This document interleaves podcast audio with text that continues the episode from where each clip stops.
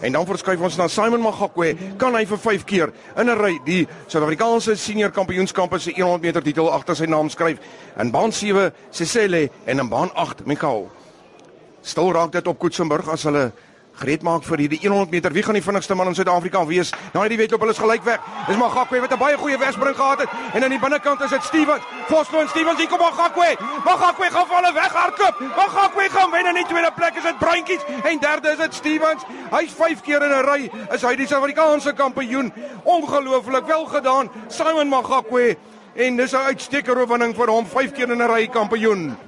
Simon Magakwe het 5 jaar gelede by die atletiekbaan opgedaag met net 'n plastiek sakkie, 'n paar spykerskoene geleen en die 100 meter kampioen geword.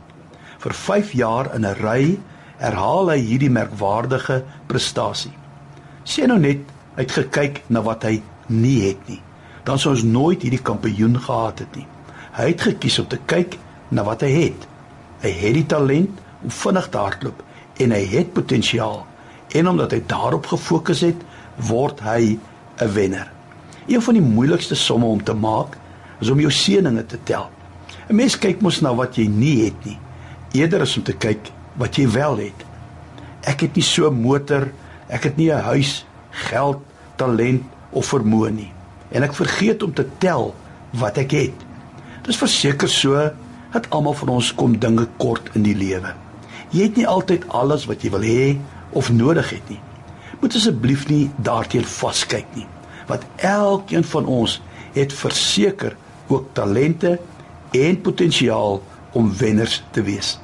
Simon kom net met 'n plastiese sakkie, maar word 'n kampioen. Moses het net 'n herderstaf, maar word 'n magtige leier wat sy volk uit ballingskap uitlei. Dawid het net 'n paar klippies en 'n slingervel, maar hy verslaan die magtige Goliat.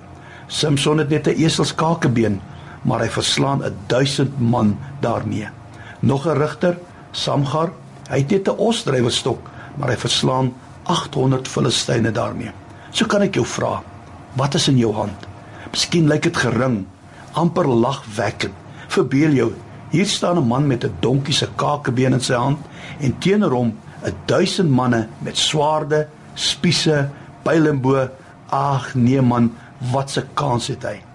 Ons weet die verskil was die Here was aan sy kant. Ek wil jou aanmoedig vanmôre. Vat dit wat jy het. Maak nie saak hoe gering dit is nie.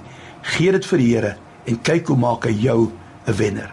Here Jesus, vandag wil ons alles wat ons het in u hand plaas sodat ons deur u krag wenners kan wees.